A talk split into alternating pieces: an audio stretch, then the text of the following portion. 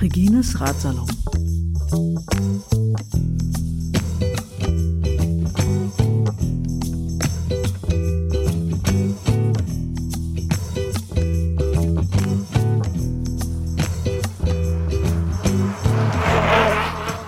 Herzlich willkommen zu einem weiteren Ratsalon im Rahmen der Six Days Berlin 2018.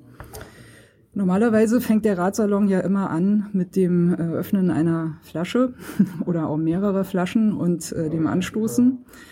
Das ist heute aus Gründen nicht der Fall und äh, dieser Radsalon wird auch äh, gleich auf Englisch weitergehen, denn mein heutiger Gast ist äh, aus Amerika, Kalifornien, um genauer zu sein. Long Beach hat er gesagt und ich glaube, ihr könnt euch jetzt schon denken, wen ich hier vor dem Mikrofon habe. Ich sage mal statt ein Prost, Nater here. Hi, Nate Koch. Hello, hello. First of all, thanks for being a guest uh, in this uh, podcast. So we're here at uh, Six Days Berlin. I think it's a historical six days for you because you announced that it might be your last ones. Yes. So yes, thank you for having me and everybody listening. Sorry, I don't speak German. I'm going to start learning soon, uh, so that's exciting. Um, yes, it's uh, Berlin is is where everything started, and I figured this w- should be where it ends as well. And so this will be my final professional race. Uh, it's it's time for me. I'm I'm 32, so I'm. Which actually is not really an age, is it? Yes, but it's the the the other riders are getting younger and faster, and I'm getting older and slower, and so it's. Uh, I think it's a good time for me to uh, make the transition. Yeah, that sounds like a good reason. Uh, although I think that everybody would uh, regret you stopping because actually you are really like very much of a showman. I mm. think everybody likes when when you come and join. So I think it might be a loss. yes, I, I agree. Um, it it'll be a loss for me as well because I love Berlin and I love coming here. But it's uh, to do to race only for six days, maybe do two or three six days a year. Um, they are at, the end of January, so so yeah, it's pretty much a yeah, very dense yes, season and for it's, you. It's right. a lot of training year round for very little racing and, and very little financial side, and and I do have to look at how much money I'm making and things like this because I have to pay for a home and having a child coming soon, and um, so a lot to it. So if I could, if I could maybe. Uh, ride the ride the motorbike for the front of the Keirin, I could still put on a show, but uh, not have to train so hard. so. so. probably you might want to switch to electric bikes, yes, e-bikes or yes. something like that. yeah, I don't think they would allow this in the racing, but maybe I'll ask. Yeah. By the way, what do you think of the, the e-bike or e-sportsy stuff or people like putting, uh, I mean, there's something like motor doping coming yeah, up in yeah, the last yeah, years. Uh, I think I I don't know too much about it. I think it's crazy. Um, I mean, any sort of uh, any sort of advantage where people are trying to get, uh, whether it's motor doping or or real doping. Um, I think that if you're taking advantage of the other people that aren't using it, um, that it's not fair play, and, and, that that you're you're trying to enhance yourself in a way that um, makes the playing field uneven, and and it also makes it. Uh, I say I'd say more tainted and, and unappealing to the younger riders coming up, uh, because then they look at that and say, okay, well, if I'm going to make it to that level, I, I need to take chances that could hurt me physically or chances that could just absolutely ruin the reputation of myself and my family. And uh, it's not worth it. I, I don't think. Um, and so, I mean, I've never been an Olympic champion or, or uh, world champion, so I don't I don't know what that pressure feels like. Um, but I, I, think if the kids are pressured to do those sort of things, then it's it's the wrong the wrong things to be doing. Mm-hmm.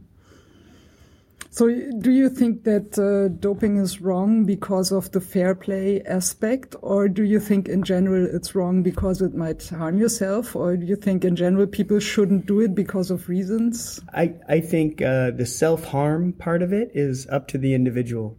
So many people smoke cigarettes and do lots of drinking and other things. I mean, we we are a, a, a group of, of, people that um, doesn't take too much care of ourselves, and and that's that's a personal choice.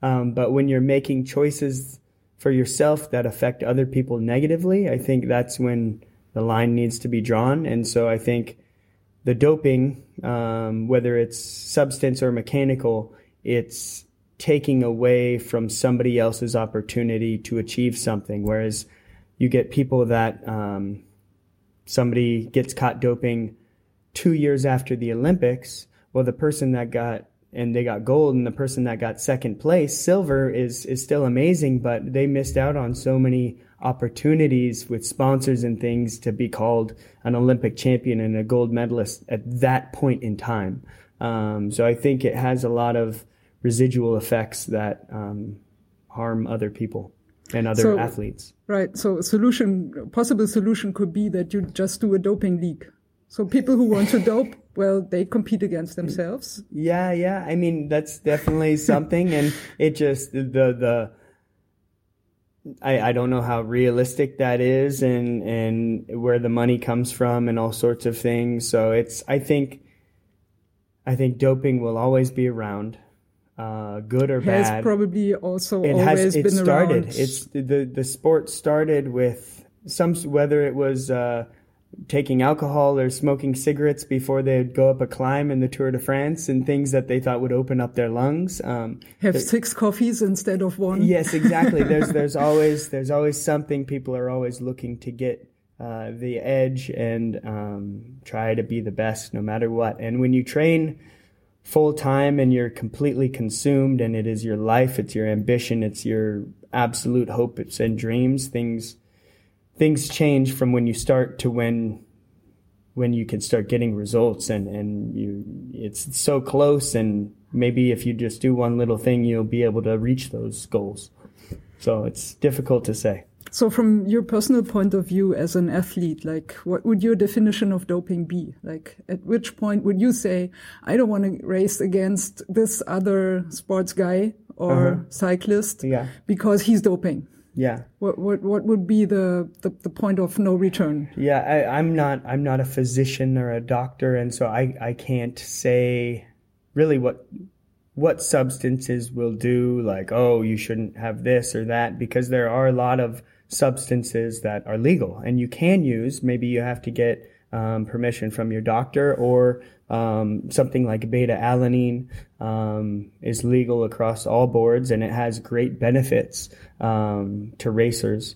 Uh, but then there's other things that studies have been shown that, like, yes, you will have cancer, or yes, you will have this, and it leads to this and this and this. And I think those things that um, are known to have the negative effects uh, should should definitely be not allowed because if you take them and you're willing to take the risk, uh, then maybe it makes forces somebody else to take them that maybe didn't want to take that risk. Mm-hmm, which uh, makes up for an uh, interesting aspect regarding uh, health insurance, I yes, think. Yes, so yes. probably from uh, your perspective from America, uh, this might be a bit different because we have a different uh, health insurance mm-hmm. system mm-hmm. than we have here in Germany. Mm-hmm. But from a German point of view, it's completely logical that I would, for example, say, well, if you do something on purpose that harms you, I have to pay for yes. the higher health insurance yeah. that cures you too. Yeah, and that's not fair for anybody.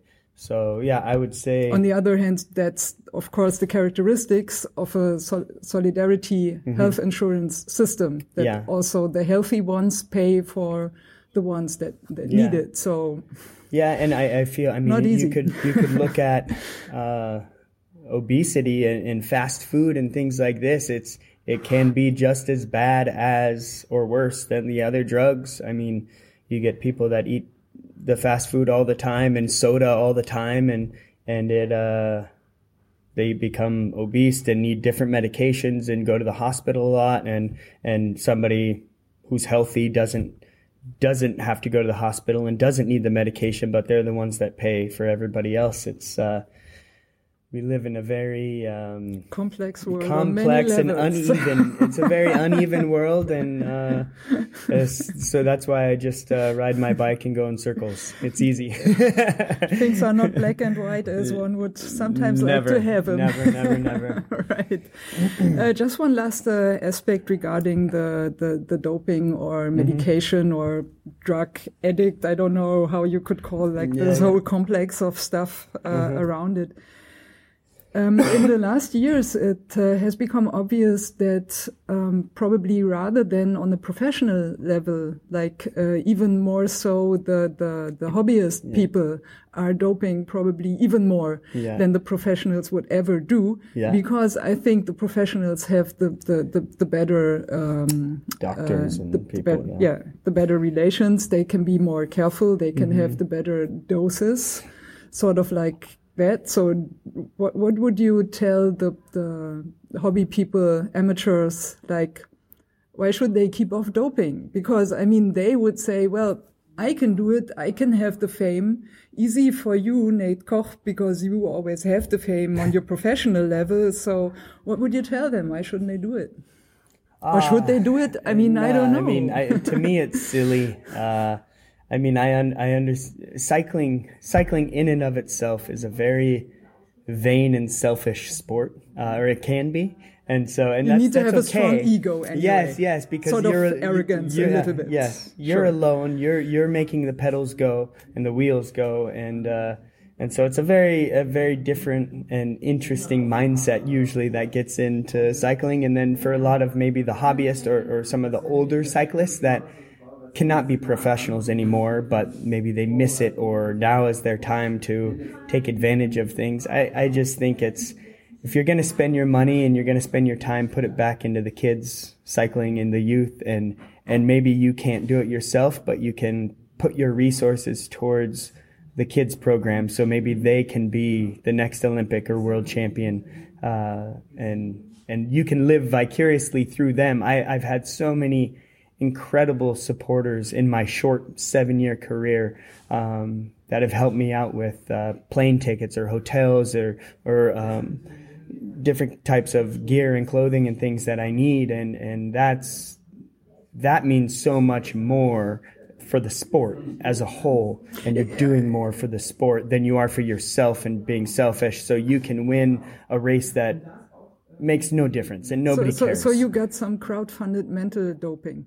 Yeah, I guess. Is I, that right? Yeah, well, it's it's uh, it's support. I mean, I wouldn't say it's doping. I would say, because it's it's I put out what I need, and the other people choose if they want to do it. Um, and so Perfect. it's yeah, it's very no. interesting. So I would say, if you're going to spend the time, the effort, the energy, the money, rather uh, give it to give it to the next generation coming up, rather than yourself. That where if you're doing doping for a hobby race, it nobody cares besides yourself. So, right. Yes. so um, you were already mentioning like uh, you're not like I don't know seven years of a professional cyclist career. It doesn't sound too long yeah. to me. Is it rather short? How how would you uh, yeah say well, for yourself? I, it's short because I didn't start until I was 24.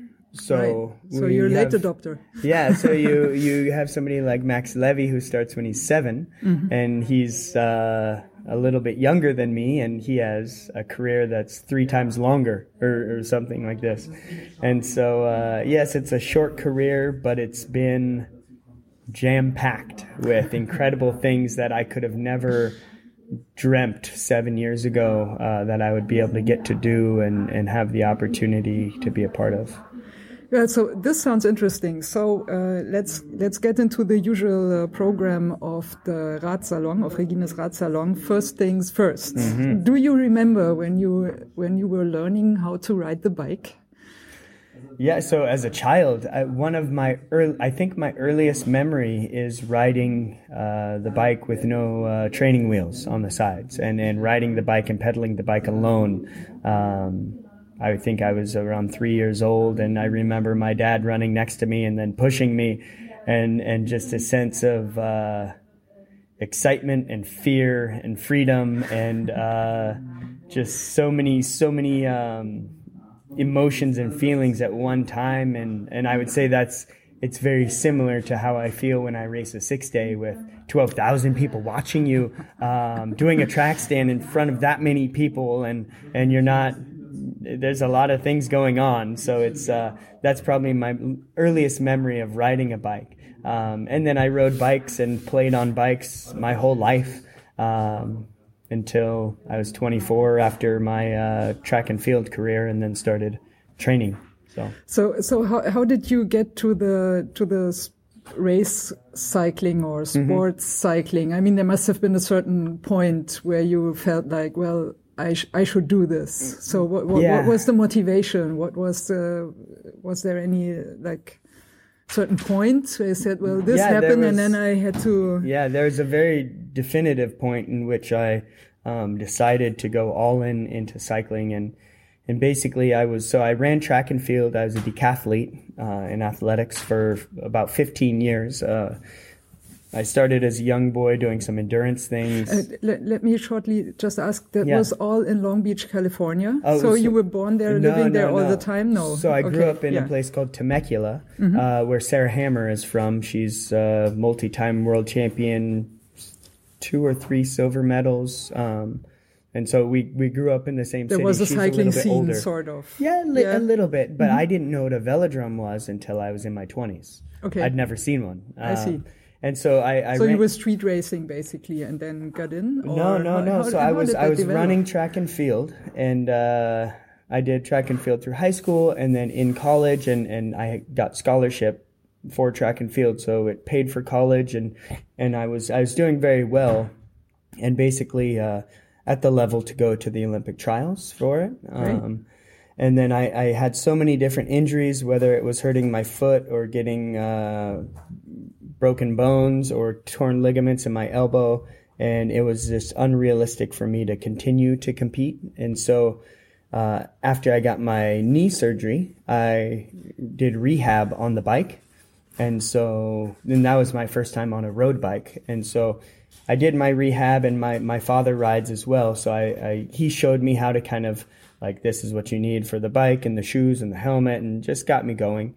And then when I was finishing my final year of track and field at Cal State Long Beach, where I live now, um, there was a few U.S. cyclists on the track cycling team, national team, and then a few Canadians on the national team who lifted weights at Cal State Long Beach. And so since I knew a little bit about riding bikes, I would talk with them and we're close to the same age. So we became friends. And then I knew my running career was coming to an end because of all the injuries and but I wasn't done competing. So I said, Travis is one of them that's helped me a lot. And I said, Travis, like I'm not done competing. What what do I need to do to get onto the track and start racing? And and my goal right away was what do I have to do to go to the Olympics? Like I still had that dream. I was track cycling. Olympics yes, yeah. yeah. So track and field wasn't going to work. I knew this, and so I was 23, and I said, okay, let's try track cycling. See if this works. I love riding bikes. It's fun and and uh, I'm a sprinter and and there there's quick races. So um, I never even did any road racing or anything as a kid or um, early adult. I just went straight from running and track and field to the velodrome, and so.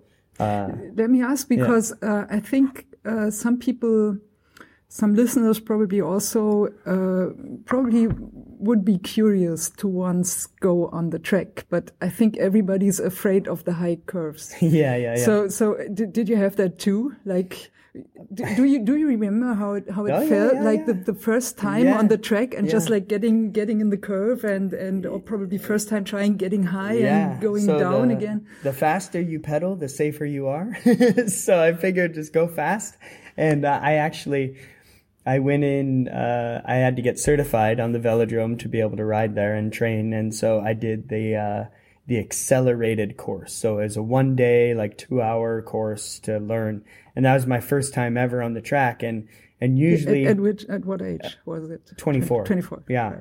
And so usually for the accelerated course, you have to have ridden on other velodromes and things. And so I told them that I, I had, even though I hadn't. and because I needed, I needed the quick, I needed to, things sure. needed to happen fast. and so really I had to go into it with uh, a lot a lot of confidence and and just knowing after watching videos and riding a lot bikes, of bluffing. like, like, I can do this. I'm doing yes. as usual. Yeah, I know. yeah, yeah, I'm a yeah. know-it-all. Just I know. another day. I've seen yes. everything. I've yeah. ridden on other maybe small velodromes, but not this. And, and so I just went in full. Like everything in my life is, uh, if you're gonna do it, head first, go for it, see if it works. And so I got certified on the on the velodrome, and um, it was great. It was a, it was an awesome feeling, and um, had had some incredible experiences. So, um, and then everything is kind of snowballed. I wonder, like, what would be uh, the lowest uh, speed that you would need to not drop down in the curve? What Yeah, would well, I- you say? I found out the other day, the first day of racing. I don't know what happened, but I think so. The banners on the track this year, usually they're painted on, Right. and this year they're stickers.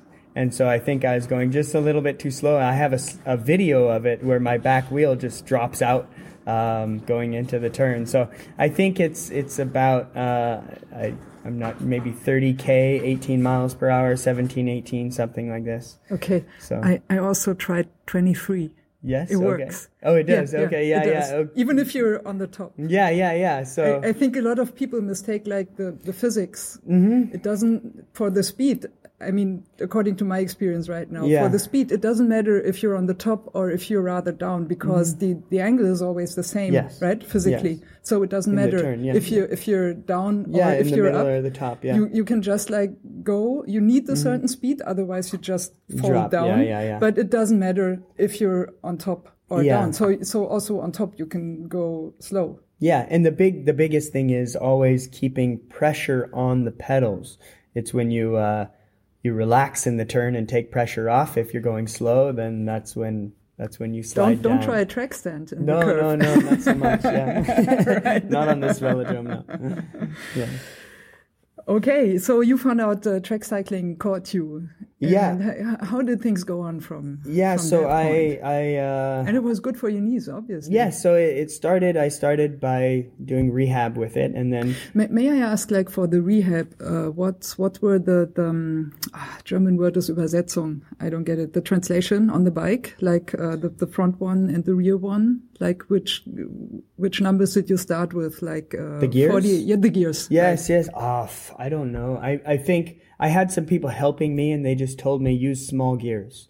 And Small, so so I could learn how to spin. So maybe like a 48, 14 or 15. Mm-hmm. Um, so like I was doing my big efforts, my training on a 48, 14 or something. And that at that time was, was a good gear. And I Which would is warm probably up. already hard on the track because it's a bit harder of cycling than Yeah. when you go 48, 14 on the streets. Yeah, it's yeah, di- different feel. And then maybe for warm up, I would go 48. I had like a, a 16, so that would be my very small warm up gear. Um, So then you slowly made it up. yeah, and things progress and Right. and whatnot from there. So I basically once I got certified, um, I started. I found three days a week where I'd go to the track and start training. And and the big thing was in order to do sprinting at the national championships, you had to be a category 2 Mm-hmm. And so I was a category five because I was brand new, and so I had way to to, do the top if you want to rock and, and, roll. and the only way to get there is to do endurance racing. So I, I was uh, I was not happy about that because Which I knew be on I, the street. Mm-hmm. I want well no on the track but doing omnium things. Okay. And so I knew I wanted to be a sprinter right away. Um, but in order to do that, I needed to do endurance, and so it was very um, counterproductive. And so I did one season of endurance racing, and and I was winning pretty much all my races and getting my upgrades, and it was going well. Um, and then, fortunately for me, at that point, the U.S. national team was training in LA, and so I started. I showed some good uh, promise, and so I talked with Jamie Staff, uh, gold medalist and world champion and things, uh, British rider. Uh, he was our coach, and so I talked with him about training with the team, and so he let me come in and start training to see what I was able to do. Um, and I, I, I caught on quickly. Everything progressed very fast. And, and basically two weeks before the U.S. Nationals, I was a category four.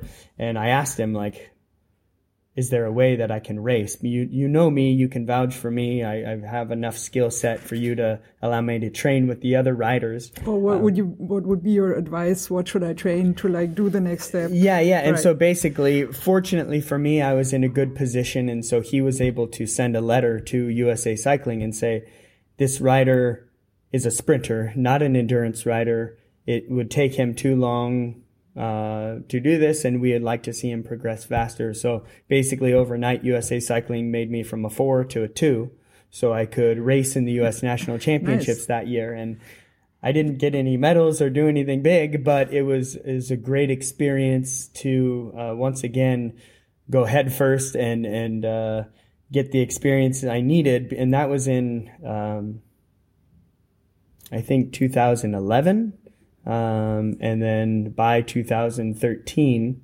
I was on the U.S. national team. So about three two, years, yeah, two, two and years, half years, two and a half, yeah, yeah, yeah, yeah. from like your first track experience yeah. to. And I, up, I knew right. right. away, I knew what I was good at um, from my track and field career, which was man one for the team sprint. So I knew the flying lap and, or the flying 200 and the Keirin were, it took too much. Uh, strength endurance and things and speed and strength endurance and and I only had I knew maybe 18 seconds of full gas and then I was done and so um, so I, I put all my focus all my time all my energy on the standing start and doing the one lap for the team sprint and then um, by February of 2013, I was um, the starter for the U.S. national team, uh, doing the the one lap. So at the Olympics.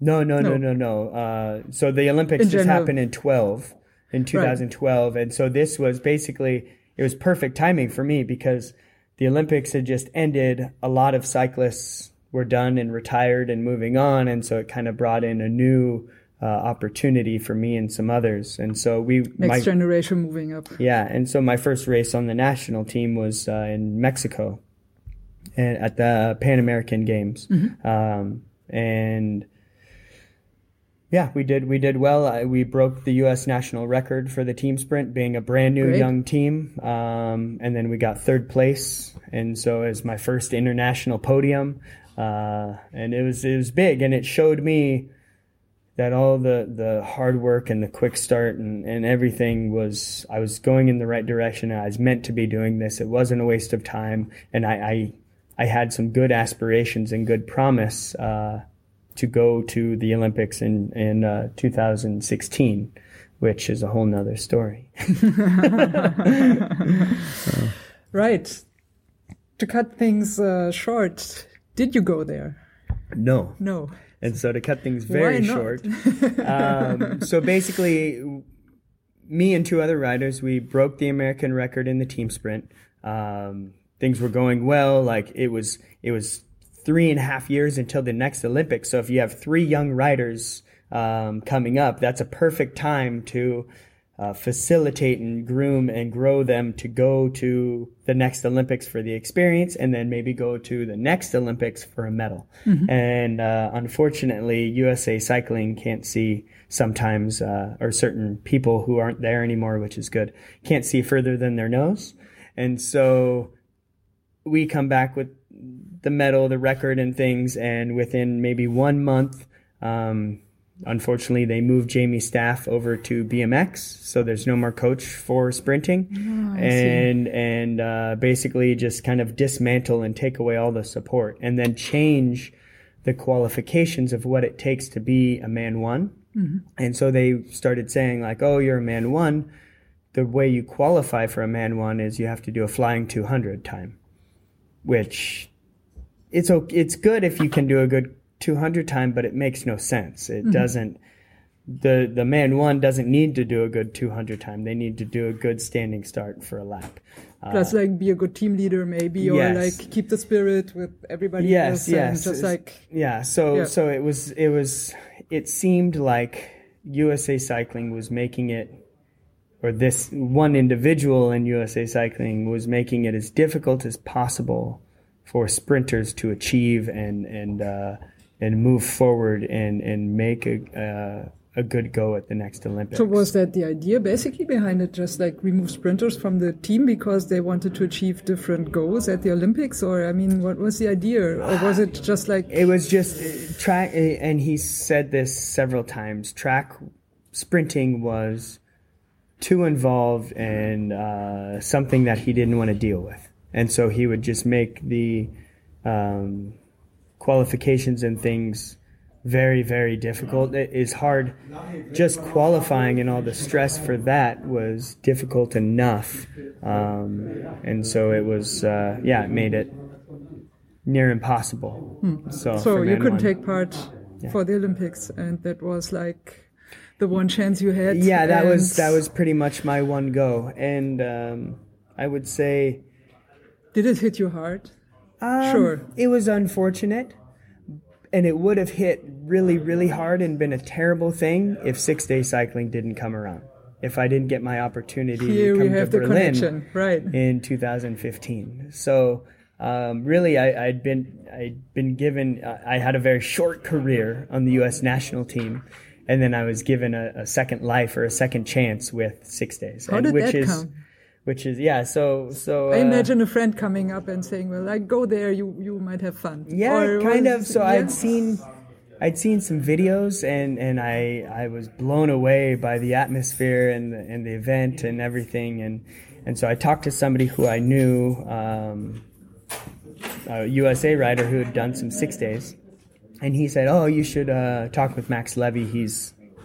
Max runs the show. You talk to Max, and I'd I, I'd done racing in Cottbus the summer before, but um, I knew who Max was, but I'd never met him. We didn't have any sort of relationship, and so I I messaged Max on Facebook on his uh, athlete profile, and just say I think somebody somebody shared it the other uh, the other week and showed like how things started. So it's still on there showing the original conversation which is pretty cool.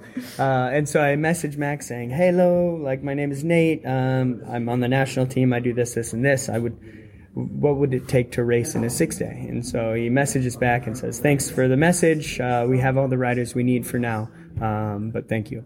And so a few weeks after that um, i was in uh, canada doing a race and I get a message from Max saying, uh, I have new information, please contact me right away. And so immediately my heart starts pounding, and uh, it's like, okay, this might be an opportunity. And so um, I message him back, and he says, a rider has been injured, and, and uh, we're looking for one more. Um, what what are your uh, what have you done what kind of medals what are your times just making sure i'm a good fit um, as far as my speed goes and uh, and so I tell him all of those things, and he messages back and he says, uh, "If you'd like to come, we can offer you this, and and uh, we'd like to have you as a racer." And so um, I called my wife and and said, "Well, I messaged Max back. I said, this is amazing. Thank you. I would love to do it." But I need to call my wife first and ask and make sure, Sure. it's okay because I was in Canada right then, and and it was it was uh, a week and a half before the start of six day. So I was in Canada. I would go home. I'd have maybe four days, and then I'd come to Berlin. And so it was a very quick decision and, and getting flights and things. So um, my wife said yes, take the opportunity, and I knew that if I didn't say yes and take the opportunity, it would never happen again. Yeah. It was done. That, You will be asked it- once, would be and yeah. if you don't take it, Yeah, that's it. and Yeah, I think if I didn't take that, um, maybe I would have done one more year of bike racing, and then it would have been it would have been over, um, because the things with agree, yeah. USA Cycling was weren't working out, and it wasn't in my best interest. So, um, really, that If good luck comes around, open the door. Yes, Just yes. take it. And so, Sure. I mean, really, it's it's. Uh, I mean, yes, I reached out um, to Max, and then I got lucky. Uh, it was actually Robert Förstemann had a, a back injury, and so Mm-hmm. um, they brought me instead. Which I mean, Robert Förstemann is a, a big character, and the the German people love him, and uh, it was a big. Uh, some big shoes to fill, as we would say. Right. So, Were- and were, were you nervous? was, Sure. I didn't know until after the races that it was Which might Robert. be a good thing. that was Robert that, that I was coming in to fill. Uh, so it's kind of funny. And so I came. If you if you had known beforehand, would it have made you nervous? No, I think it would have made it even better. I think I would have had like more fun. Like, oh, Robert couldn't do it, so they send me, and it's okay. uh, so Great. so I, I came to Berlin in 2015 in January with still the mindset like this is my one and only six day that I'll ever do. Um, I, I, better make as many memories as I can and enjoy it and just make the absolute most of it because this is an experience that not a lot of Americans get, anyways, and sprinters especially. There's not a lot of American sprinters. So, um, yes, I, I just came and I was taking pictures and I was taking videos and I was talking with people and it, it blew me away that people wanted my autograph and um, so I was I was like a kid in a candy. I was having more fun than the spectators watching. Like I was having a great time, and so I would walk around. I know there's one point where one of the days we had I think three hours between races, and so I put a GoPro on my head and I had one in my hand and I was just walking around the velodrome talking with people and taking photos and, and just trying to soak it up and experience it. And um, I think after day three, there was an article in one of the local Berlin newspapers about the American that came and how much fun he's having and things like this. Um, and so it just kind of, I was just being myself and having fun and trying to interact with the people and and um, really enjoy the incredible event that Berlin has had for so many years. And uh, it turns out that they had more fun because I was having fun, and um, it still means a lot. I get messages from people saying like you made the race for me. Without you, it wouldn't have been what it was, and um, saying thank you. So it means a lot. It's it's a pretty incredible situation. So from your uh, first uh, six days on in 2015, which is uh, now I think about like three years ago, yeah, four years. calendar it's the years, fourth, but it's my fourth day. race. Yeah. Right. So, um, meanwhile, you visited a lot of six days. It's basically you became a six days racer after the first time, yeah, the first one Yeah, in, yeah, in, yeah. in Berlin. Yeah. So, so like um, in a short overview, like how, how did things unfold after the first one? Yeah, so kind of to take Where it- you thought it would be your first and last one. Yes, I thought it would be my first and last. And so to take it back, you asked me, uh, how did it feel knowing I wasn't, the Olympics weren't going to make out? And so after doing Berlin in 2015, it, it really showed me that there's so much more to racing and, and to me and my personality and what I enjoy than to just um, than than to having the opportunity to go to the Olympics. Yes, that would be incredible and just a, a lifelong goal and experience for me. But uh, sometimes unexpected, incredible, beautiful, amazing things happen, and that's what Berlin was. So it took the sting away. Not going to the Olympics really sucks, but the fact that I get to be in Berlin and do the Berlin Six Day and this year be on the cover of the program, um, I can't ask for much more. I don't think I would be ever ever on the cover of the Olympic program. So um, being on the cover of the Berlin program is and and and the caricature um, on the on the banner after me, and it's just a huge uh, tribute to. Um, how incredible this very short journey has been with Berlin. Which in fact really is astounding because in general the, the Berlin people, like as the people, not the visitors for Yeah. the six days, but the, in general the Berlin people are rather known for like being a bit grumpy yeah, yeah. and, and, and, and a bit angry and just like uh, shouting at you or Yeah, yeah. whatsoever in a rather nasty language. Yes. so did you ever experience this special Berlin spirit? No, I, I experienced the Berlin spirit of the people. They they could tell that I was genuine in my love for the event and and uh, how incredible it was, and not trying to bring um, American culture or something different into Berlin. I came over trying to become a part of Berlin and a part of the event, and I, I think the Berlin people are very. Um, smart and intuitive to where they could see like okay like he he loves what we have made and and and uh, it's like if you make a really good uh, cake and people like to eat it. Um, I was I was getting to eat the Berlin cake and I showed them how much I loved it and I wanted more pieces of it. And so uh, yeah that I have never I haven't had any bad experiences with the Berlin people here from so, the beginning. So you'd say probably Berlin Berlin people are rather grumpy because they don't get served enough very good no, uh, no, cake no. with with uh, with not I enough love. You, you just give them something Yeah. like really good. And show them that it's really like heartfelt and sort of authentic, Yeah. and there off you go. I think I think Berlin, obviously, the history of Berlin is incredible for the last hundred years, and uh, there's been a lot of things that have happened here that make the people cautious and reserved, and they don't give. Probably for good reason. Yes, they right? don't give their their love and attention and affection quickly, um, which is okay. And so, but when they do open up and, and tell you that they appreciate you and they like what you're doing, it's it's overwhelming. Um, the amount of gifts and things I've received from the Berlin people, um, really, really fantastic, loving, caring, kind people, and um, take care of the people that that they do appreciate and want to come back and be a part of the city. So Speaking about history, did, did you know that Berlin once had sort of like 25 velodromes where people could race? No, yeah, really? There Oh, must have been incredible. an amazing amount of like uh, So tracks races, for, for, yeah. for cycling uh, uh, around. wow. And uh, what, what I heard, so I would be interested in your like view from the inside as an athlete, because uh, uh, I often heard from people that are um, uh, interested in the in the story of, of velodromes and the six days racing and the track racing in general and stuff like that, and like digging really deep in the history.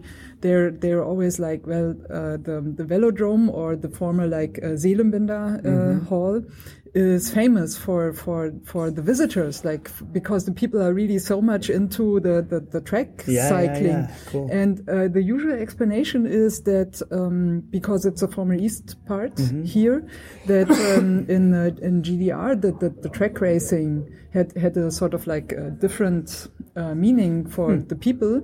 And it seems that especially around here, around the velodrome, uh, people have been especially interested in like visiting and seeing the sports and like going with the athletes, going Yeah, with yeah, what's yeah. happening. So, um, like in the last three years, you made it to, to several six days. Mm-hmm.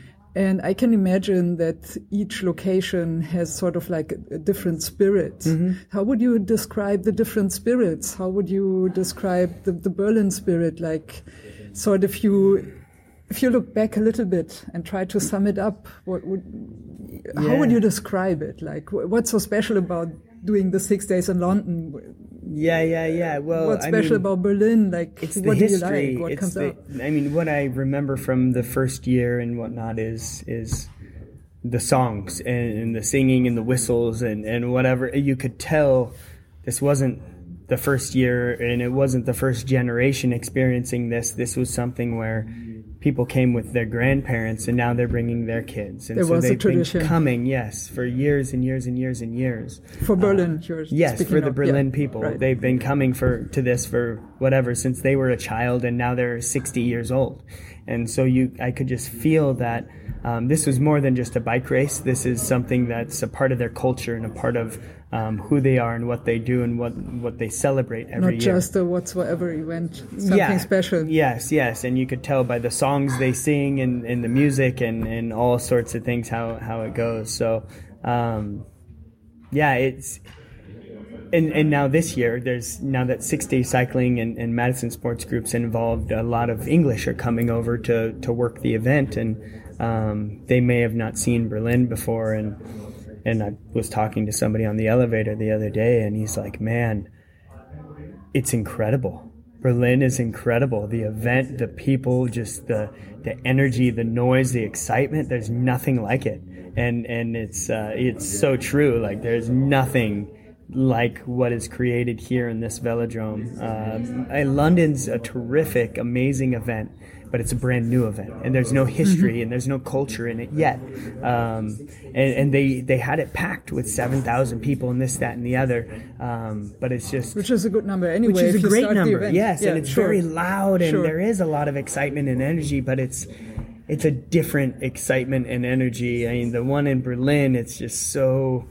Um, I, I don't I don't really have a word or know how to explain Sort it. of it's unique. just yeah, it's so unique and it's just so authentic and it's been around for so many years and, and the way that people scream and cheer and, and root for you, you can tell that um, they're passionate about it. Whereas in London, it's it's still new and that passion is yet to be completely developed. So Berlin, as far I haven't been to all the six days like Ghent and Rotterdam and things like this, but as far as I'm concerned, Berlin is the greatest six day in the world. So Plus, obviously, Berlin seems, seems to love you. yeah, so a little bit, yes. that, that's, that uh, it seems to be a good relationship on both sides. So Mm. Yeah, you, definitely like is. sort of win-win, yeah, win-win. I don't know. yeah, yeah, yeah. I mean, cycling sports is winning, track cycling is winning, Mhm. everybody winning from it. yes.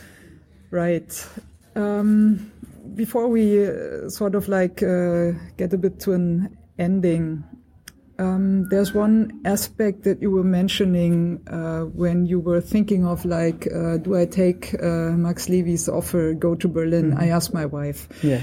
Um, what I would like to go to is like not especially like the wife uh, aspects, but I think that um, this that not many people can imagine what an athlete's life is like. I think you do a lot of traveling. I think it's it's sort of like special circumstances that you are in because you like you need to do your training, you need to go to the events, you need to do certain uh, stuff. So I can uh, totally imagine that there's not much space left. You also mentioned that you stopped because like a family is forming, Yes, which yeah. definitely is a good uh, reason.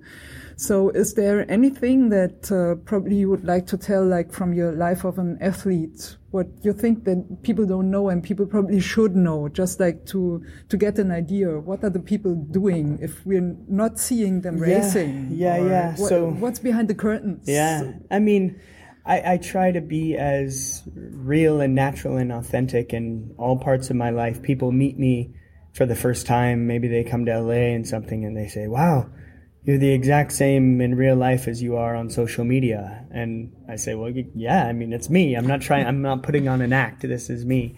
Um, but it is, cycling is a very, there's a lot of suffering.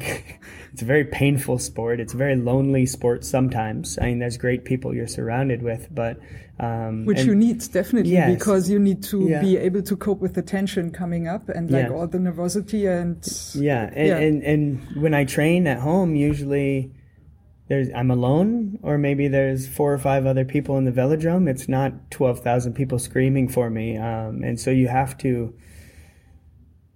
I I I look back and I I harness the energy of all the people like what I. What I got last year in 2017 from the Berlin people, I used that energy the whole year to get me back to here, um, and thinking of them and, and what it takes. And it's it's a lot. I mean, it's it basically I would train about 16 to 18 hours a week, uh, just to be able to come and, and do the six days and be able to uh, put on the show that I do.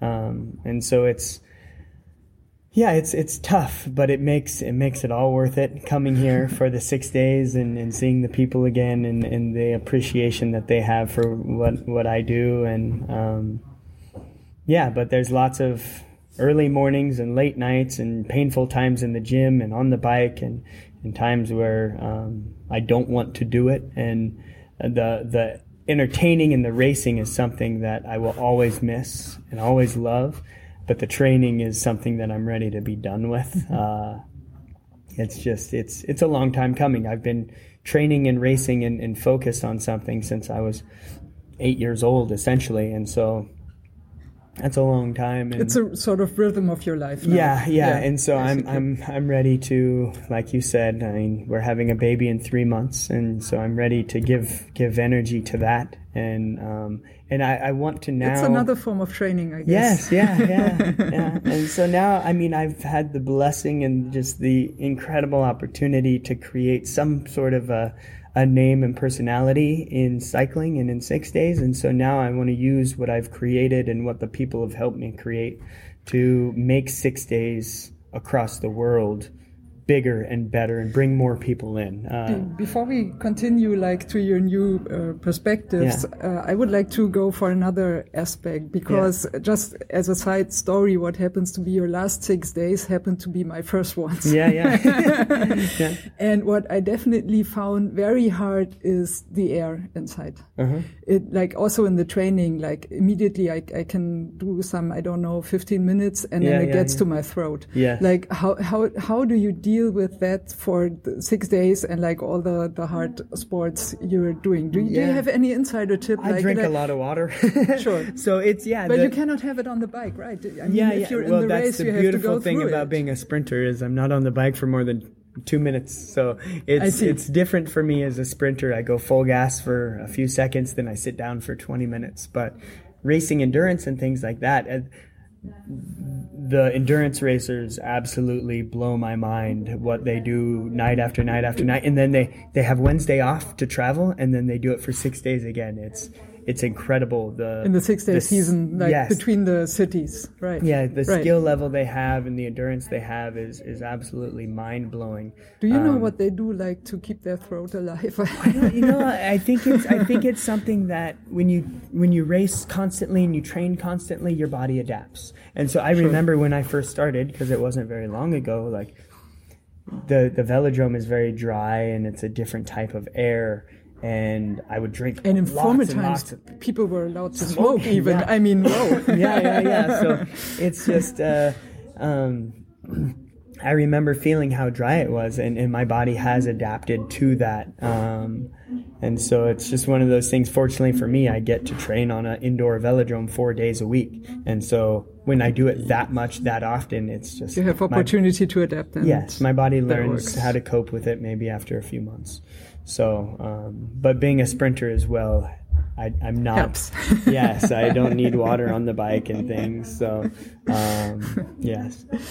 Yeah, so um, I think to come to an end, we are already uh, headed here and then about the new perspectives. Mm-hmm. Um, uh, besides, like uh, being a good uh, father and uh husband, building a family, Mm-hmm. which is, um, I can imagine, it's Yeah. a task at your hands. Um, I think I heard something, or you were posting something that you would uh, do some uh, sort of like uh, marketing stuff or promoting six days. Mm-hmm. Yes. So, uh, will we see you again in Berlin? Yes, I, I happily. other six days. Yes, I happily can uh, um, say yes to that. Uh, so I, I knew going into London a few months ago that um, Berlin. Well, I thought Mallorca would be my last six day, but uh, they changed the dates, and so it's too close to the baby being born. So Berlin is my last six day, and once again, I think it was meant to be that Berlin is my first and my last. Um, it's a good it's a good place to uh, end things. So I started the conversation maybe even a year ago with the owner of Six Day Cycling and some of the other people that I love the six days and I, I feel like they're growing, but things could be can and need to be done maybe a little differently and better um, for the growth and to bring more people in and to make it more international in many many different countries. So um, i've signed a contract at least for the next six months.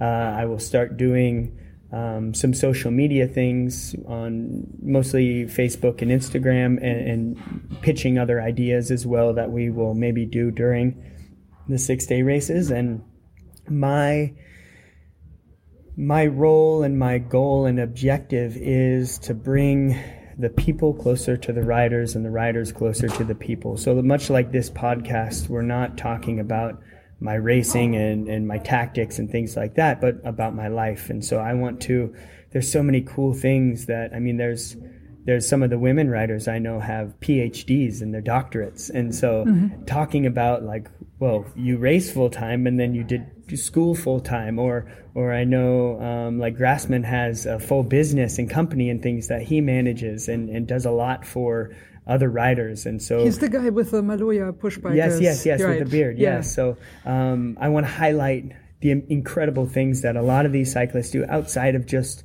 racing the six days or racing with the national teams. Maybe one of the riders is having a child or um, something like that. So I want to bring. Um, bring the the personal, the fun aspects out rather than just the racing and the results. So I'm really sort excited. of storytelling of Yeah, biographies yeah, yeah, and just like Yeah, through social media, so quick things. So I'll basically be the next six months. I'll be um, reaching out to some writers and things and asking questions and getting photos and short stories and videos and putting those up. And then um, it's the plan. Basically, we'll we'll renegotiate and look at things in July, looking at the upcoming six day season. There's there's word. I can't say anything or, and don't know the details yet, but maybe. Um, two to three new six days next year in different countries, which is very very cool. Um, makes the six day season even more packed bigger, for the longer. athletes. Yes, exactly. More more more resources and more money and things for the, the athletes to to live on, which is beautiful.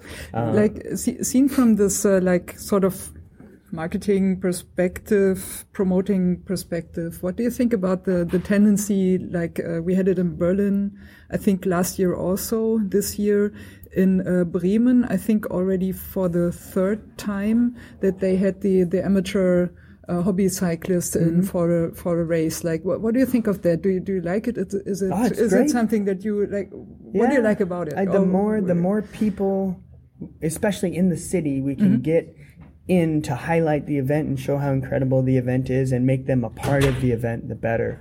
One of the things I want to do working with Six Day is to highlight the cities and and the incredible things they have to offer, um, whether it be different museums and buildings and things, or what's what's the cycling culture like? Because there's a huge fixed gear culture in Berlin. Um, I think it's great that they. Um, I think it was the the last one standing uh, races the other night and things like this.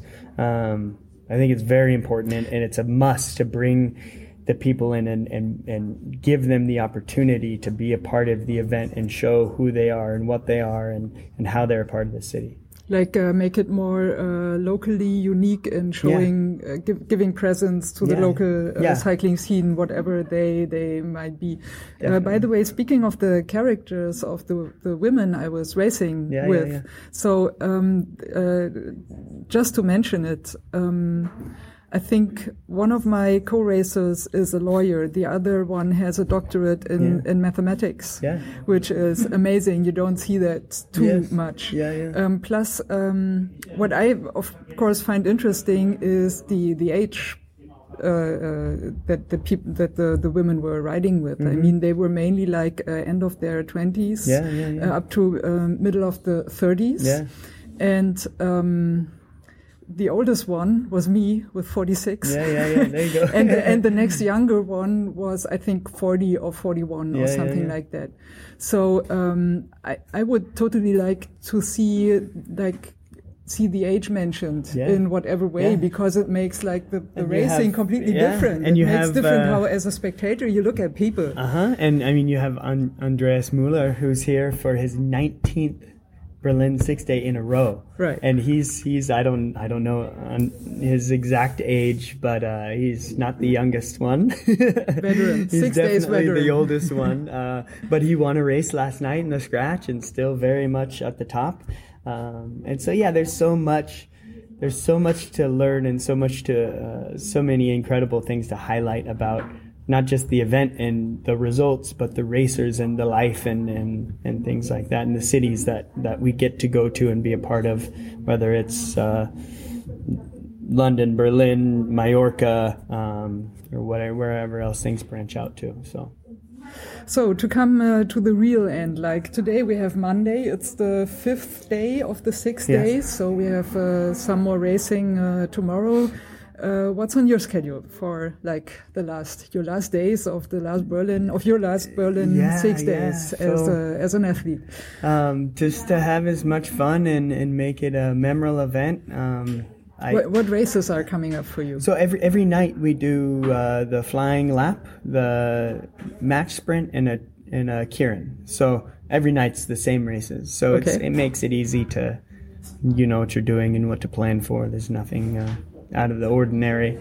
Um, and then I, I haven't asked any questions or don't know too many details, but I guess Monday is the night where they uh, send riders off that are uh, going to be retiring. So Max Levy told me that uh, something might be happening. So we'll see what happens with that. Ah, they're So- giving the, the, the goodbye to Yes, the yeah, to the yeah, yeah. right So, right. so I'm sure that will be an incredible memory and experience. So and it might be a surprise for you yet. You don't know I don't- if I anything yes, is prepared no for. I idea. don't I know don't for you or for the questions. Yeah, others yeah. or whatsoever. Yeah, so I'll just show You- up You're and just like have fun. You you have a look in your eyes like a birthday child. Yes. It's just like, will, will there be a nice cake? Can I blow off the candles? It- it- it's, it's a very bittersweet feeling because, uh, yeah, there's so much excitement and joy and passion that I've gotten in the last four, six days in Berlin. Um, and yeah, but to say goodbye as a racer will be a difficult thing. sure. Yeah. But it's very fun. And I get to come back and, and be a part closer with the people and, and the riders and try and make that connection. So there's, to the end of one story, there's always a beginning to a new one. And so I'm excited to start the next chapter and, and uh, still be a part of it. I'm, I'm very privileged to be able to um, continue to come back and, and try and keep positively uh, supporting the races and, and showing the people how great Life's it a box of chocolate. Yes, you never know what you're gonna get. yes. I think this is uh, just uh, the right point to say uh, goodbye to our listeners. Okay. And just for you, the last words to say goodbye as an athlete to Berlin and see you again in another role in Berlin. So I would happily like get you the last words to close this uh, episode of this podcast. Yes. So uh, yeah, it's it's been an incredible journey, and uh, more than I could have ever imagined and thought of. I didn't really know what to expect coming in, which I think is fun in and of itself. And so the Berlin people really have made my cycling career what it is. Um, I got some cool racing results before that, but I will always be known as a sprinter for the six days in Berlin, the showman, um, things like that. And so, really, it all started in Berlin, and um, yeah, I'm just I'm so thankful and so passionate and so blown away by um, what an incredible journey it's been and quick too. So it's it's all because of the Berlin people uh, that made made all of this happen. So thank you, Berlin. I love you. We say goodbye, Berlin. Stay in good spirits, everybody. Yes. And as you say in Berlin, juicy. Tschüssi.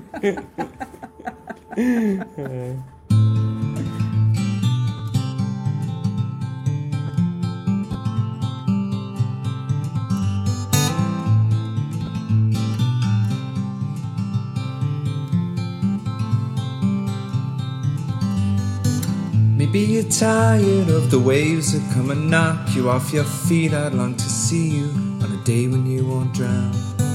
The constant dragging and deceit, your hands been tied and there to greet a life that's bounded to a world that keeps on taking every day.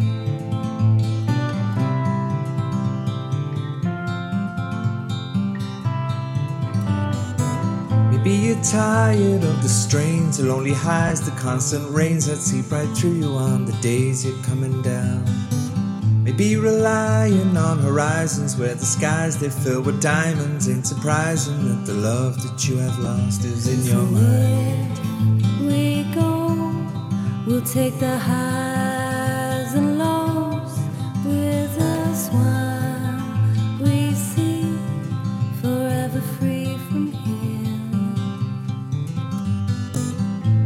tired of the waves that come and knock you off your feet. I'd like to see you on a day when you won't drown. Maybe the answer lies beneath these scattered words. They flood our streets, and now the lights without the power flicker on into the night. We go, we'll take the highs